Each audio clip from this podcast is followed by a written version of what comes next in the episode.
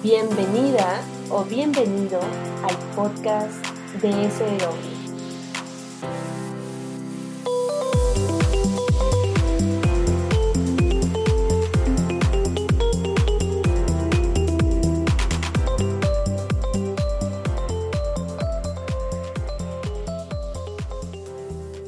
Bienvenida Mayra a nuestro primer episodio del podcast TSW, donde buscamos facilitar el conocer las experiencias profesionales y con esto inspirar a enriquecer nuestras metas como mujeres en tecnología.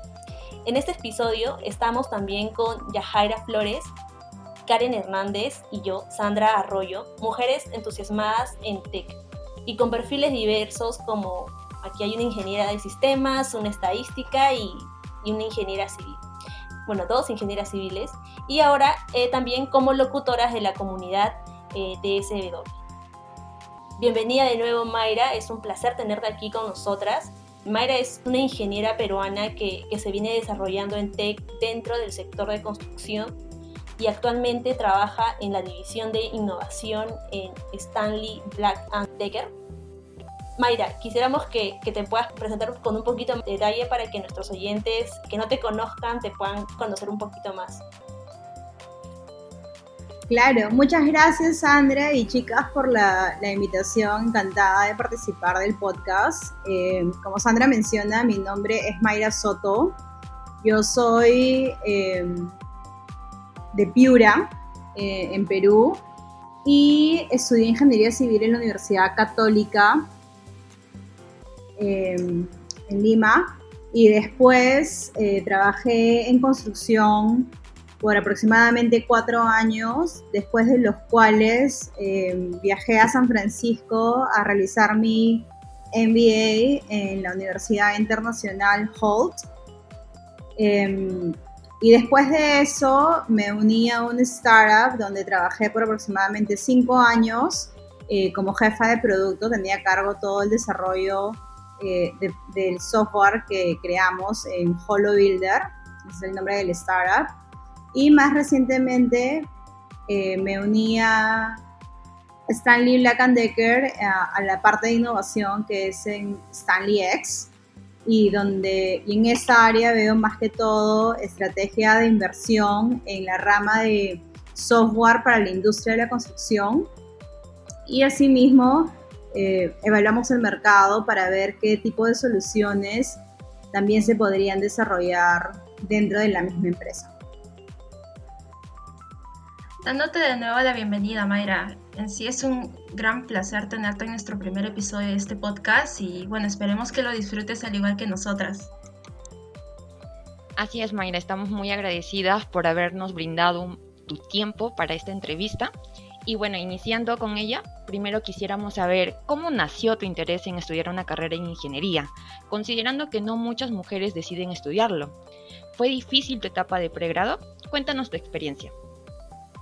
La verdad es que para mí no fue muy difícil y tampoco fue una decisión difícil de tomar. Yo en realidad vengo de una familia de ingenieros civiles entonces, mi, mi papá, ellos son 14 hermanos, eh, ellos son del Cusco, y la mayoría de ellos em, han estudiado carreras de ingeniería y mi papá creó su empresa cuando yo era muy pequeña. Em, él construye carreteras y puentes y siempre me llevaba a la obra con él. Entonces, desde muy pequeña tuve esa, esa curiosidad por cómo funcionaba la industria de la construcción y creo que eso es algo muy importante eh, que todos los padres es lo mejor o hermanos mayores le pueden dar a sus hermanos menores es contarles y mostrarles cómo es su trabajo, que es lo que yo tuve con mi papá muchísimo.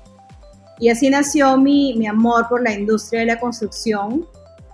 Y tuve la suerte de que en el colegio en el que yo estuve en Piura, eh, mis profesores se dieron cuenta que yo tenía afinidad por los números, entonces me daban más material para estudiar que, el que, el que es o el que la mayoría de los estudiantes estudian y eso me ayudó un montón cuando postulé a la Universidad Católica. Eh, entré en primera opción, fue en realidad muy, muy sencillo para mí Y mientras estaba en, en mi carrera de pregrado, eh, sí me di cuenta que, que había mucho...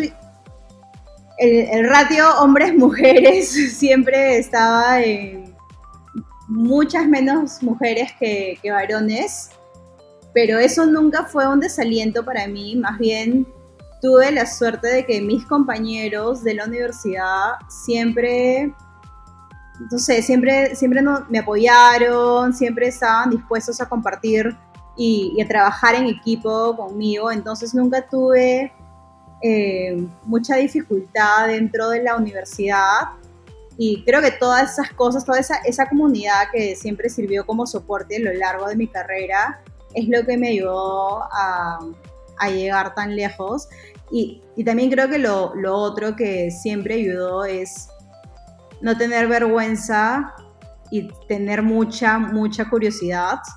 Eh, siempre cuando yo hacía preguntas en la universidad o antes en el colegio, siempre lo que yo pensaba era, bueno, no tiene nada de malo preguntar porque, o sea, justamente estoy preguntando porque no sé. Peor es que no pregunte y luego no sepa, no sepa cuál es la respuesta a lo que tengo curiosidad. Entonces, eso me ayudó un montón y me ha ayudado un montón a lo largo de mi carrera. Qué bueno escuchar que tu etapa de pregrado haya sido muy amena eh, debido a tu comunidad y que tal vez desde pequeña ya hayas podido establecer y definir qué carrera hayas seguido, ¿no? Y tú como lo has mencionado antes, incluso existe aún un, un, desbalance en, el, en, la proporción, ¿no? De mujeres y hombres en la carrera. Tanto así que está probado con las cifras del INEI que solamente un 8.7 de mujeres deciden estudiar las carreras de ingeniería en comparación tal vez con un 20.3 que decide irse por la rama de educación. Y creo que es necesario, eh, bueno, dar a conocer mujeres como tú que han podido establecerse en el mundo profesional para poder así poco a poco cerrar la brecha de género que existe en el Perú. Y bueno, en el tema actual, nos gustaría saber cómo te involucraste en la tecnología dentro del sector construcción. Claro, bueno, mira, cuando yo estaba en Perú, yo trabajaba para lo que antes era Graña y Montero y se me metió en la cabeza que yo quería ir a trabajar a mina. Y para las personas que han trabajado en mina, trabajar en mina es una de las cosas más difíciles de hacer porque prácticamente estás aislado y el ritmo de trabajo es generalmente 21/7, es lo más normal. Y a mí se me metió en la cabeza y me fui a trabajar a mina. Y estando en mina, no me gustaba, no me gustaba el trabajo para nada. Y y eso, y eso es algo que creo que se tiene que normalizar. O sea, si tú haces un trabajo y no te gusta, no deberías estar forzado y obligado a hacerlo. Entonces, yo personalmente tomé la decisión de que eso no era para mí, no quería trabajar en mina y eh, con el dolor de mi corazón renuncié a mi trabajo que amaba porque no tenía otra opción dentro de la empresa para moverme a Lima o a provincia en un trabajo más regular de lunes a viernes. Y cuando hice eso, eh, me puse a pensar en qué otras cosas me gustaría hacer o si es que me gustaría aprender cosas nuevas y decidí realizar un MBA. Y entonces ese, ese MBA, que es algo, un MBA te da un conocimiento más general eh, de diferentes ramas que se pueden estudiar, todo lo que es marketing, nuevos tipos de negocios, finanzas, un montón de cosas que uno no aprende cuando estudia ingeniería civil, que es lo que yo estudié. Eh, me abrió un poco las puertas para entrar en otros mercados y yo realicé el MBA en San Francisco, que está muy cerca de Silicon Valley y donde hay muchísimas, em, muchísimas empresas de tecnología. Entonces, una de las empresas, una de las startups con las que yo hablé, estaban viendo que Holo Builder estaban viendo cómo utilizar tecnología para la industria de la construcción. Y yo, yo tenía toda este, esta experiencia, no solamente de haber trabajado en obras, sino de haber crecido eh, en los proyectos eh, en los que he acompañado a mi papá. Entonces, finalmente fue eso. Entonces, utilizar lo que yo ya sabía, que sabía muy, muy, muy bien, y ver cómo podía transferir ese conocimiento a personas que estaban muy, muy involucradas en tecnología, pero que no sabían cómo aplicar esa tecnología a la industria de la construcción. Entonces, muchas veces lo que yo veía era explicarle los problemas que teníamos en la industria de la construcción y ver qué tecnología existía para solucionarlos. Y así fue como me fui metiendo más y más y más y más en, en los temas de tecnología. Interesante, Mayra, como mencionabas, o sea, eras la pieza perfecta para este equipo, luego te involucraste y más que nada, como mencionabas, es un gran aporte el trabajo que vienes haciendo, porque en el sector construcción, como conocemos, es un tipo de industria que generalmente es conocido por sus niveles bajos de innovación y también del aprovechamiento de tecnología, ¿no? si se compara con otros sectores. Y más las diferencias mucho más marcadas si hablamos de, empresas en la TAM. Mayra, ¿cómo fue, cómo sentiste esa transición de, em, de pasar de una empresa tradicional a una startup como Holo Builder que justo comenzaba a despegar porque entiendo que también estaba en sus primeros años de formación? Claro, mira, cuando yo me uní a Holo Builder, aún no teníamos, no teníamos inversión, no teníamos lo que se conoce acá como sí. Entonces, y, y, teníamos un equipo bastante internacional porque una de las oficinas estaba en Alemania y la otra oficina en San Francisco. Pero una de las cosas que uno vive cuando en un startup es la, la pasión de la gente que está haciendo lo que les gusta hacer. Y no hay nada más que te lleve más lejos que hagas lo que te gusta hacer. Cuando uno hace lo que le gusta, es como que el reloj se detiene, el tiempo no pasa. Uno, uno la pasa bien y si las demás personas con las que trabajas están en esa misma onda que tú, o sea, puedes trabajar horas y horas y, y, y, te sientes feliz y te sientes que estás logrando algo. Entonces, para mí fue bastante eso, me, me gustó mucho trabajar en un startup, eh, fue muchísimo de traer esos conocimientos, explicar cómo funcionaba la industria de la construcción, una industria a la que yo le tengo muchísimo, muchísimo cariño, y ver cómo todo eso se transformaba en, software, en productos que resolvían problemas que otras personas tenían, que, son problemas que existen hoy en día. Y, pero se trabaja un montón y eso, o sea, eso no, no, hay, no se puede negar, ¿no? O sea, cuando uno se mete a trabajar en, en tecnología, eh, hay muchas preguntas sin respuesta porque son cosas que aún no existen y si estás trabajando en un startup, como, lo hice yo, y sobre todo en un campo que yo recién estaba aprendiendo, las horas de trabajo son largas. Habían días en los que uno trabaja, no sé, de 7 de la mañana a 10, 11, 12 de la noche, de lunes a domingo, porque estás levantando una empresa. Pero en el, como que, pero uno no siente, no es lo mismo que cuando trabajas en algo que no te gusta. Cuando uno trabaja así en algo que le encanta, eh, el tiempo se pasa volando y cuando ves que otras personas, sobre todo en tecnología, que es que uno crea cosas nuevas que no existen, cuando ves que otras personas eh, concuerdan contigo, resuelves un problema, eh, están felices de utilizar lo que estás creando, sientes una satisfacción que yo nunca antes había, había sentido, es, es indescriptible. Entonces, a mí particularmente sí me gustó un montón, me sentí muy motivada por la comunidad en la que yo estaba, aprendí un, montón de nuevas tecnologías, todo para mí fue nuevo y eso también es importante, ¿no? Uno viene de una industria diferente y sí hay cosas similares, pero también hay que poner las, las horas y dedicarse y estar abierto a aprender nuevas cosas, eh, porque o sea, si nunca lo has hecho, probablemente no sabes, pero eso no quiere decir que no lo puedas aprender eh, y dependiendo de las horas que le pongas, lo vas a poder aprender más rápido. Además, no hay nada mejor que aprender las cosas en la cancha.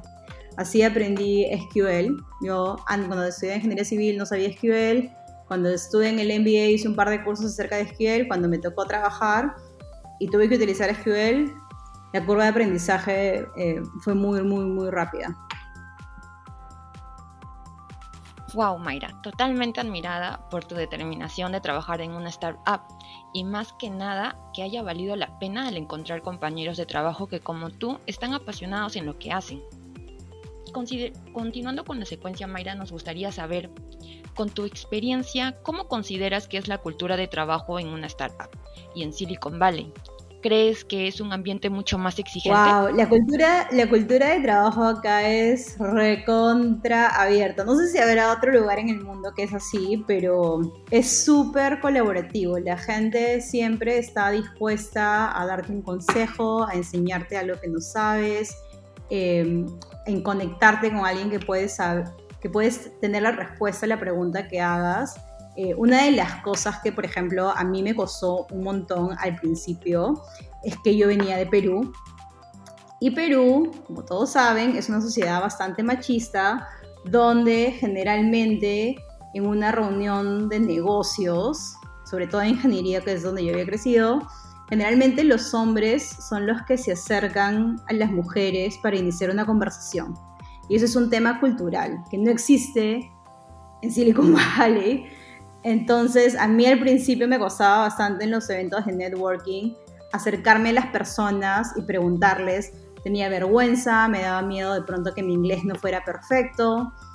Y créeme que a nadie le importa, porque hay gente de todo el mundo, tienes los acentos de absolutamente todo el mundo, nadie habla el inglés perfecto, te tienes que hacer entender y tienes que tomar iniciativa y acercarte a las personas y preguntarles. Y la gente es recontra colaborativa. Yo he conocido a ejecutivos de diferentes empresas de súper altos rangos que los he conocido en networking events para preguntarles cosas porque yo estaba nueva aprendiendo todo lo que era product management y, y han aceptado ir a tomarse un café conmigo, hacerme mentorship, eh, recomendarme libros, recomendarme cursos que debería tomar. Entonces hay un montón de colaboración.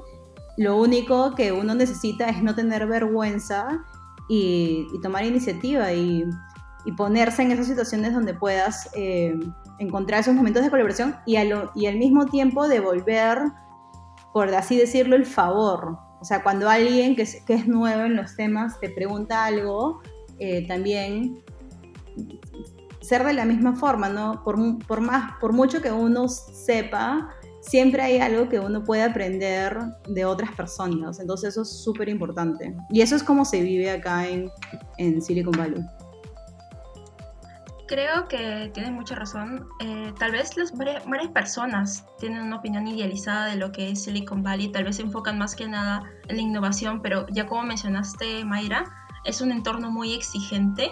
Y bueno, siempre es bueno escuchar que en la actualidad eh, hay mujeres peruanas que están prestando en este entorno y que muestran la realidad, ¿no? De cómo tal vez existen choques culturales debido al diferente tipo de entorno de trabajo que existe allá. En relación a esto, nos gustaría saber qué otras tecnologías o aplicaciones, porque sabemos que Silicon Valley es un ambiente muy tecnológico, entonces, ¿qué otras tecnologías has podido conocer en tu tiempo en Silicon Valley? Uf, qué cosas no he conocido acá. Cuando comencé a trabajar en Holo Builder, comenzamos con realidad virtual y realidad aumentada, así como que empezó el negocio. Y mientras hacía eso, eh, participé en muchos estudios de lo que era el HTC Vive y el Oculus de Facebook. Y, y, pasé mucho tiempo dentro de la realidad virtual para ver cómo se podía aplicar a esto a, HoloBuilder, a la industria de la construcción eh, había en esa época algo que se llamaba Dakari Helmet, que era un, casco de obra que tenía un visor frente para poder visualizar información en realidad aumentada. Eh, probé mucho lo que era HoloLens. Eh, y, y, para conocimiento de otras personas, cuando uno desarrolla software utilizando esas tecnologías, las empresas como por ejemplo Microsoft nos daban un, un, este, un equipo de HoloLens para que nosotros creáramos software y probáramos cosas en, esos equipos.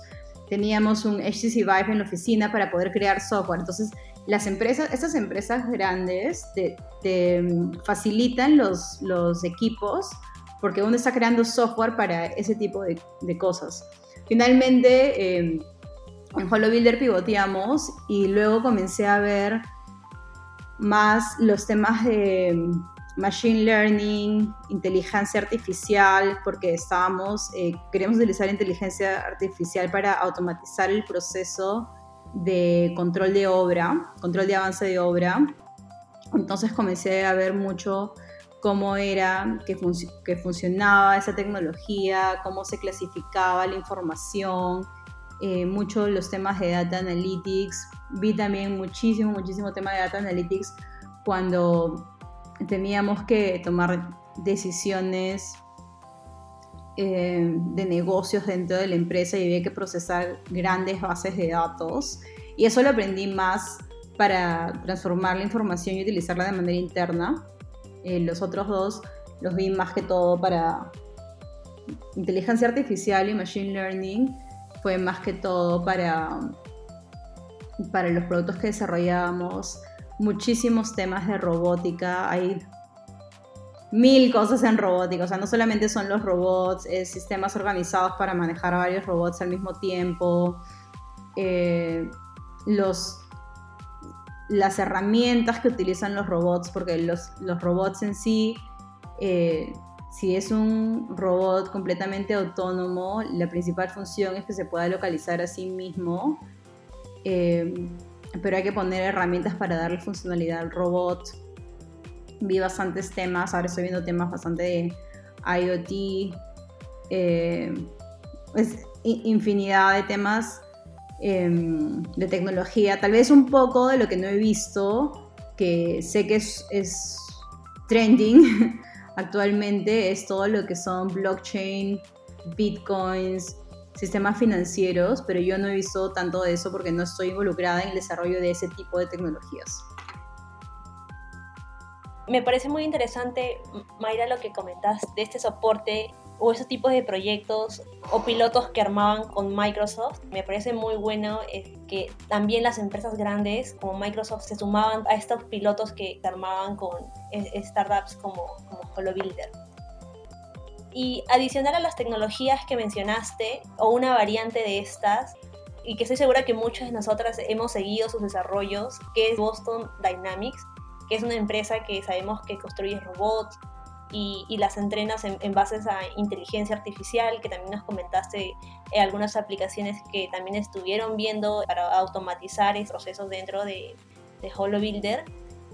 Bueno, creo que muchos de nosotros nos, nos entusiasma esta empresa porque evidentemente han, han, hecho público el avance o la evolución de sus tecnologías. ¿no? Y el año pasado recuerdo que ellos lanzaron ya al mercado su, Hotbot, que también creo que una empresa constructora eh, canadiense fue la que ya empezó a adquirirlos como parte también para añadirlos como parte de sus procesos. Y creo que es en paralelo, o no sé si antes, tu equipo donde estabas en Hollow Builder, en ese momento hicieron un partnership con ellos. Eh, ¿Cómo fue esa experiencia para ti, esta alianza con esta empresa Boston Dynamics y las tecnologías que, o sinergias que pueden haber hecho con HoloBuilder? Por supuesto, bueno, los temas de robótica son súper interesantes y hay muchísimas empresas a nivel mundial utilizando robots. Em, yo particularmente veo todo lo que son robots para construcción porque porque eso es lo que a mí me gusta. A mí me gusta la, la tecnología en construcción. Entonces, solamente para dar algunos ejemplos, hay, hay actualmente hay muchísimos robots que están siendo probados en industria de la construcción. Tienes robots para amarrar para amarrar cable, para amarrar eh, barras de acero para las losas. Tienes robots que pintan, robots que ponen drywall, eh, tienes robots que hacen em, huecos en el concreto, entonces hay muchos hay robots que hacen layouts, Dusty Robotics, eh, JBot, Canvas, hay muchísimos robots actualmente en la industria de la construcción y casi todos estos están siendo testeados en, proyectos de construcción, entonces es algo que definitivamente se va a suceder y está sucediendo. Eh, cuando trabajamos con Boston Dynamics, era básicamente el tema de desarrollar software para darle funcionalidad a Spot. Em, yo me concentré más que todo en la parte de el, el concepto de cómo iba a ser el, el, software, que es lo que nosotros conocemos como producto.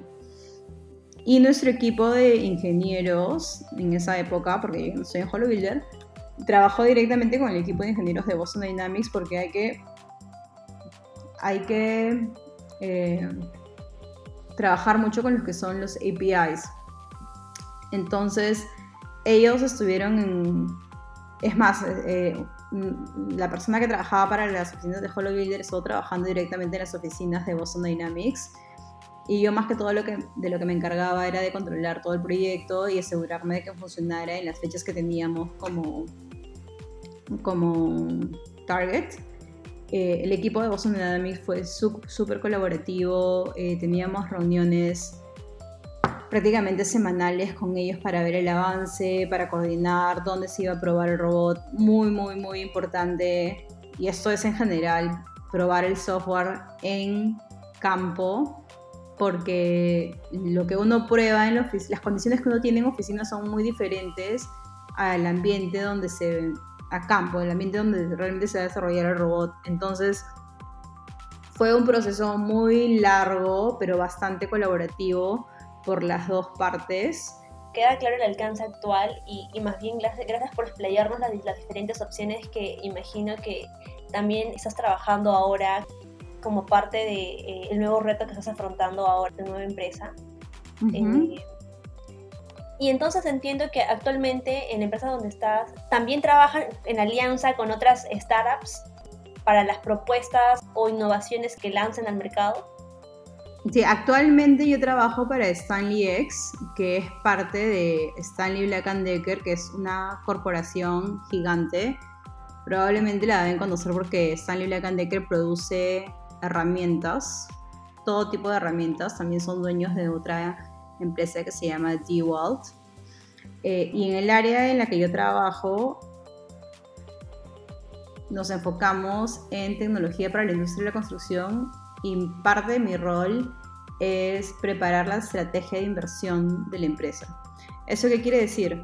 Es ver tendencias de tecnología en, en, la industria de la construcción y de acuerdo a esas tendencias evaluar si es que tiene sentido que la empresa invierta en alguna de las startups que está dentro de esas tendencias y tiene sentido de acuerdo a la estrategia que tenemos internamente dentro de Black Decker. Entonces, debido a esto, para poder realizar ese trabajo hay que conversar con muchos, bueno, primero preparar la estrategia y luego conversar con muchas startups que estén resolviendo problemas dentro de, esa, de, esos parámetros que nosotros establecemos. Y debido a eso he ampliado mucho más mi conocimiento de tecnología en el área de construcción. Pero además de eso, eh, cuando uno, en, ese nuevo rol, hay que aprender mucho de qué es lo que está sucediendo en el mundo en temas de construcción, cómo se están moviendo los mercados, cómo está siendo afectado el mundo de la construcción por, por temas de COVID y qué soluciones van a ser importantes en el futuro. Y a veces hay problemas que que, son importantes, pero que actualmente ninguna empresa los está resolviendo. Entonces, en ese caso, también internamente tenemos que tomar la decisión si es que nosotros como equipo de Stanley X queremos resolver ese problema. Entonces, eso es mucho de lo que hago actualmente. Muy interesante, Mayra. La verdad es que también todo este contexto actual que estamos viviendo nos está haciendo eh, proponer nuevas ideas, que ver qué soluciones podemos dar, ¿no? Y en función a ello también nos gustaría saber actualmente qué nos podrías comentar sobre tu posición como Product Strategy Lead y qué tecnologías con las que tú trabajas.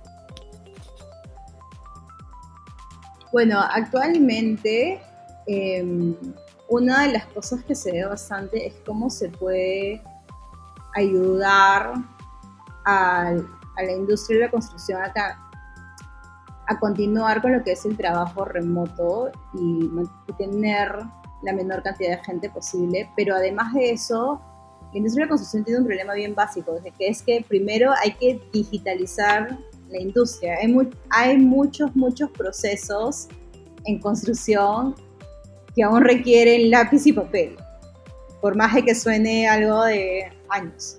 Y hay, otro factor súper importante en construcción, que es que uno tiene que pensar en tecnología o desarrollo de producto que no requiere internet. porque cuando uno está en un proyecto de construcción no hay internet. Entonces no es, no es tan simple eh, como parece. Pero asimismo, eh, una de las cosas con las que hemos, o al menos que yo he observado bastante, es que las nuevas generaciones le están dando un nuevo, una nueva forma de afrontar los problemas. Eso es muy, muy importante, porque uno tiene que ponerse a pensar que los procesos que existen actualmente, no solamente en la industria de construcción, pero en muchas otras industrias, fueron pensados cuando no existían iPads, cuando no existían iPhones, o sea, cuando la gente no tenía una computadora en la mano. Pero esa no es la realidad actual y la conexión cada vez es mejor.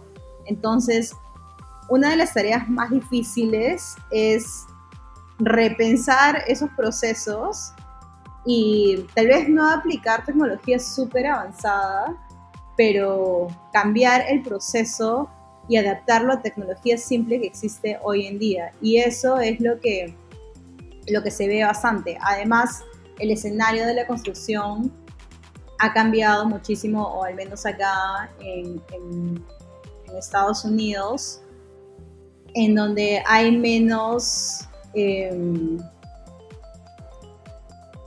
la palabra en español, hay menos obreros. esa es la palabra en español. Hay menos obreros. Entonces estás lidiando con incremento de precios de los materiales y menos, menos obreros que trabajan en los proyectos.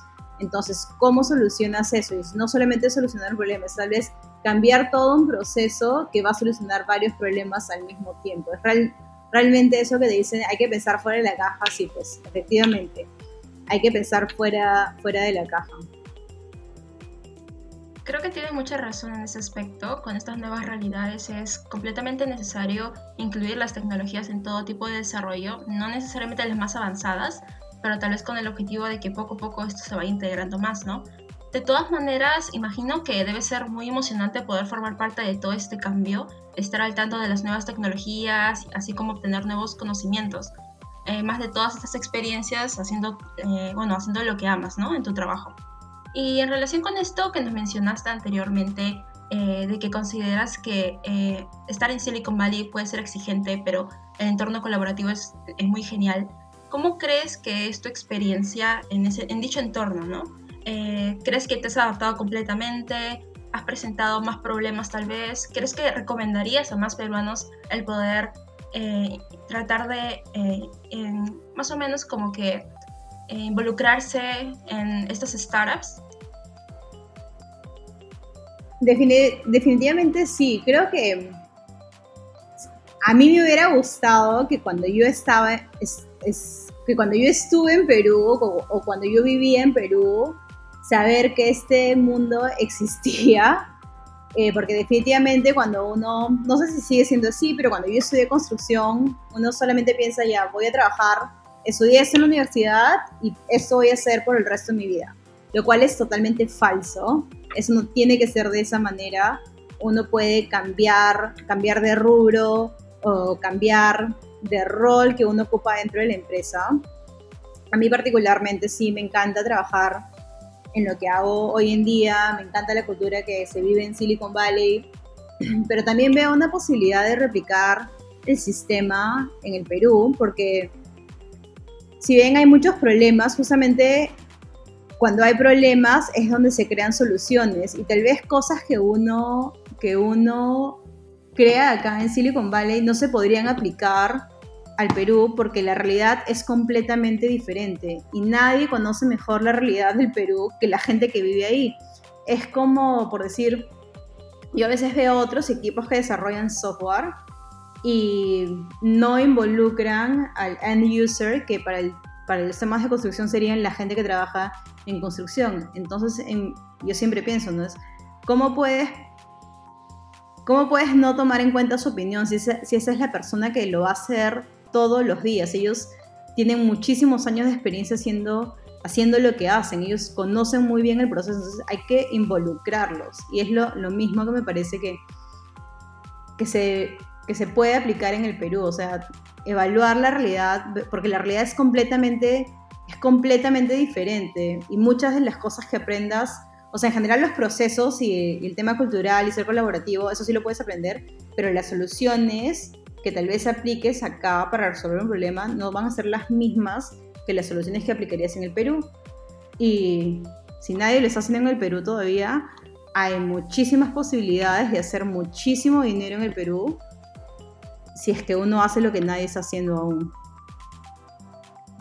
Muy de acuerdo, Mayra, con lo que comentas. Primero, con respecto a lo que comentaste, de que no podemos encasillarnos en querer aplicar lo que aprendimos en la universidad, ¿no? Así como tú has estado complementándote muchísimo ¿no? Comenzaste en una empresa acá en Perú grande, en una empresa de de construcción, luego has hecho sus estudios, has estado en Holo Builder y ahora estás también viendo temas de innovación. En verdad que tienes una historia profesional muy buena, creo que, que nos va a permitir a nosotras también aspirar a repotenciar nuestras habilidades, ¿no? Y no solamente en querer aplicar lo que en un inicio se nos dio como, como fundamentos base. Y qué bueno, y felicito de nuevo, Mayra, que puedas tú ser parte de esos, equipos, que es un ejemplo aquí para las chicas que acá somos ingenieras y más quizá en el sector construcción, que tú estás haciendo parte de esas soluciones, que también como mencionaste, no es que sean replicables, ¿no? De, de un entorno diferente a otro, ¿no? Y, ahí está la oportunidad, como tú dices, que esperemos que, se pueda desarrollar también aquí en Perú y, en cualquier país de, la TAM, que podamos tomarlos evidentemente como referencia, pero como dices, que nos enfoquemos en los problemas, en los usuarios y en base a eso planteemos soluciones eh, que puedan eh, ayudar a, mejorar los problemas eh, tradicionales que, se tienen en construcción. Y bueno, Mayra, también como parte de, lo que te conocemos, sabemos que, que has participado en comunidades tales como Texuyo y Global Women in Venture Capital. ¿Nos podrías comentar un poquito más sobre estas comunidades? ¿Cómo te involucraste?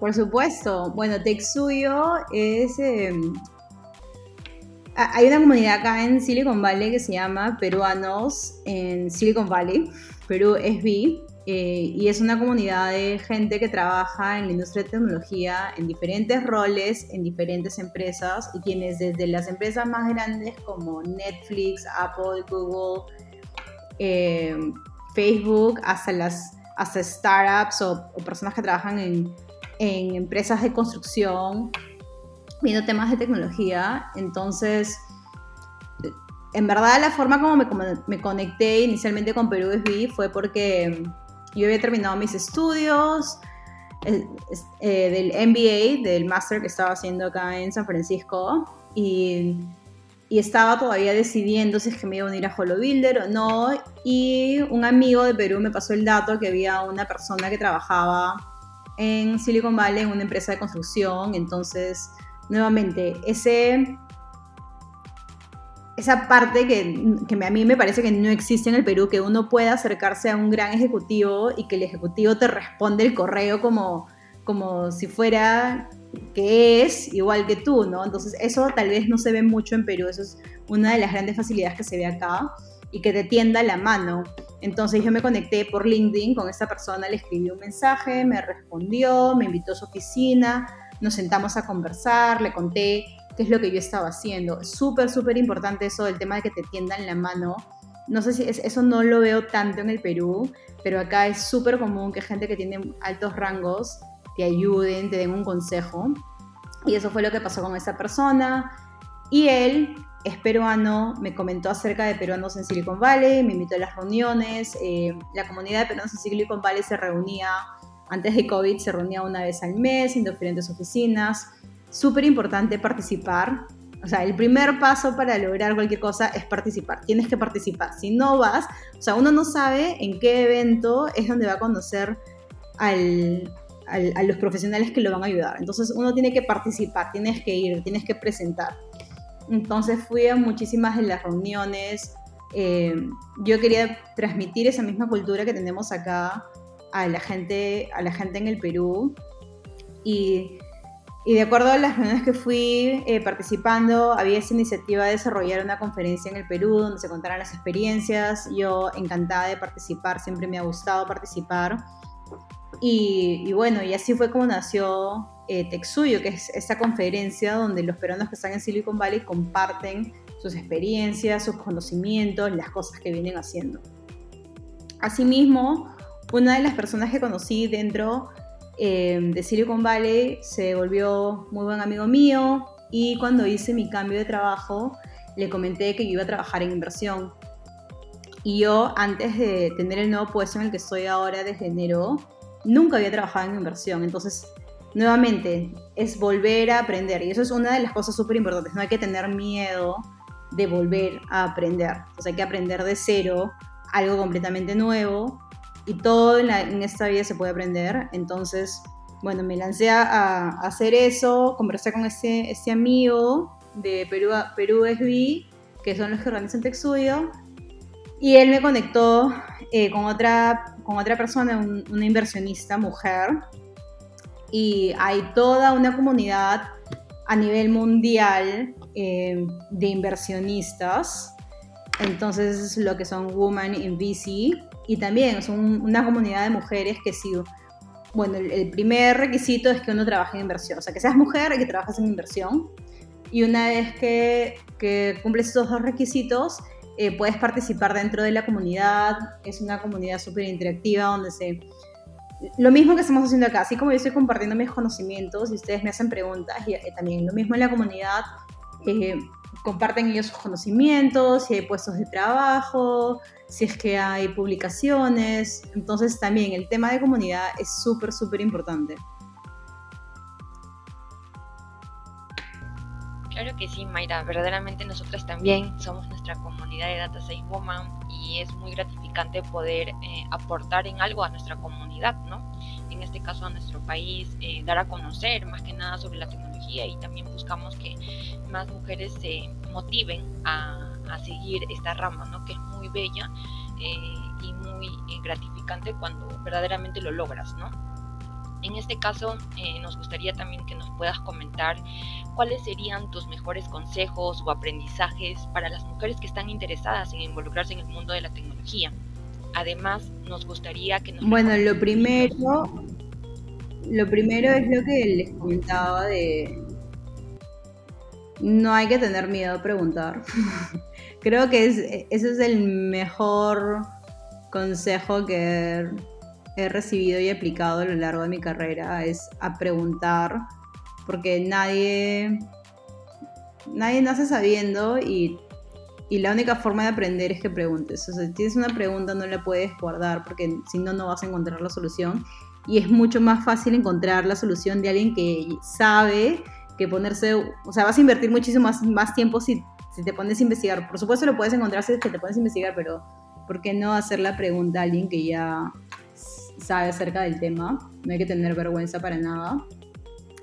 Eh, lo segundo es em, el tema de está bien aprender siempre cosas nuevas. Eh, a mí siempre me ha, encantado el tema de aprender cosas nuevas, tener esa curiosidad, esa curiosidad es lo que te lleva bastante lejos y ser abierto a lo que, a cualquier consejo que la gente te pueda dar, el tema de presentarse, de ir a los networking events, de, no sé, de pronto a veces te da vergüenza como escribirle a alguien por LinkedIn, pero justamente si está ahí en LinkedIn es porque quiere conectarse al, a, como a la red, a la comunidad de gente que está trabajando.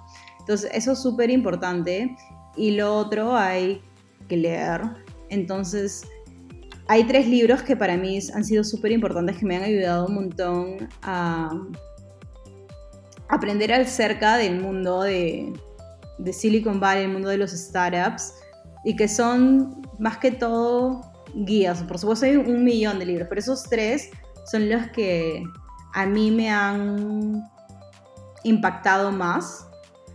El primero se llama Atomic Habits de James Clear y es básicamente esto de crear hábitos, porque hacer esos cambios chiquitos día a día son los que te van a lograr alcanzar esas metas a lo largo del tiempo. Nadie cambia de la noche a la mañana, pero ir, creando esos hábitos día a día es lo que te permite eh, alcanzar grandes cosas en el futuro y eso es súper, súper importante para todos los aspectos de tu vida.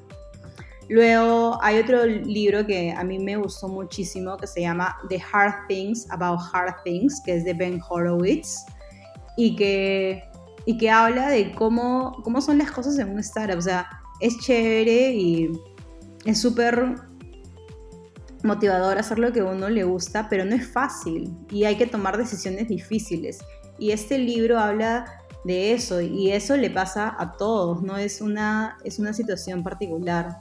Y finalmente, para las personas que están interesadas en inversión o que quieren tener su startup, eh, súper, súper recomendado el libro de Scott Cooper, Secrets of Sand Hill Road. Es donde yo actualmente he aprendido un montón eh, de las cosas que estoy viendo en temas de inversión, pero no solamente es para la gente que está haciendo inversión, sino también para gente que están planeando tener su propio negocio y que y, que ah, eventualmente se van a, van a estar enfrente de un inversor y qué es las cosas que van a conversar y cuáles son los términos en los que se va a firmar em, la inversión, lo que se conoce como el term sheet. Entonces, súper importante, cambiar ese, ese chip de tengo que trabajar para una empresa más grande a tal vez pueda tener yo mi propia empresa.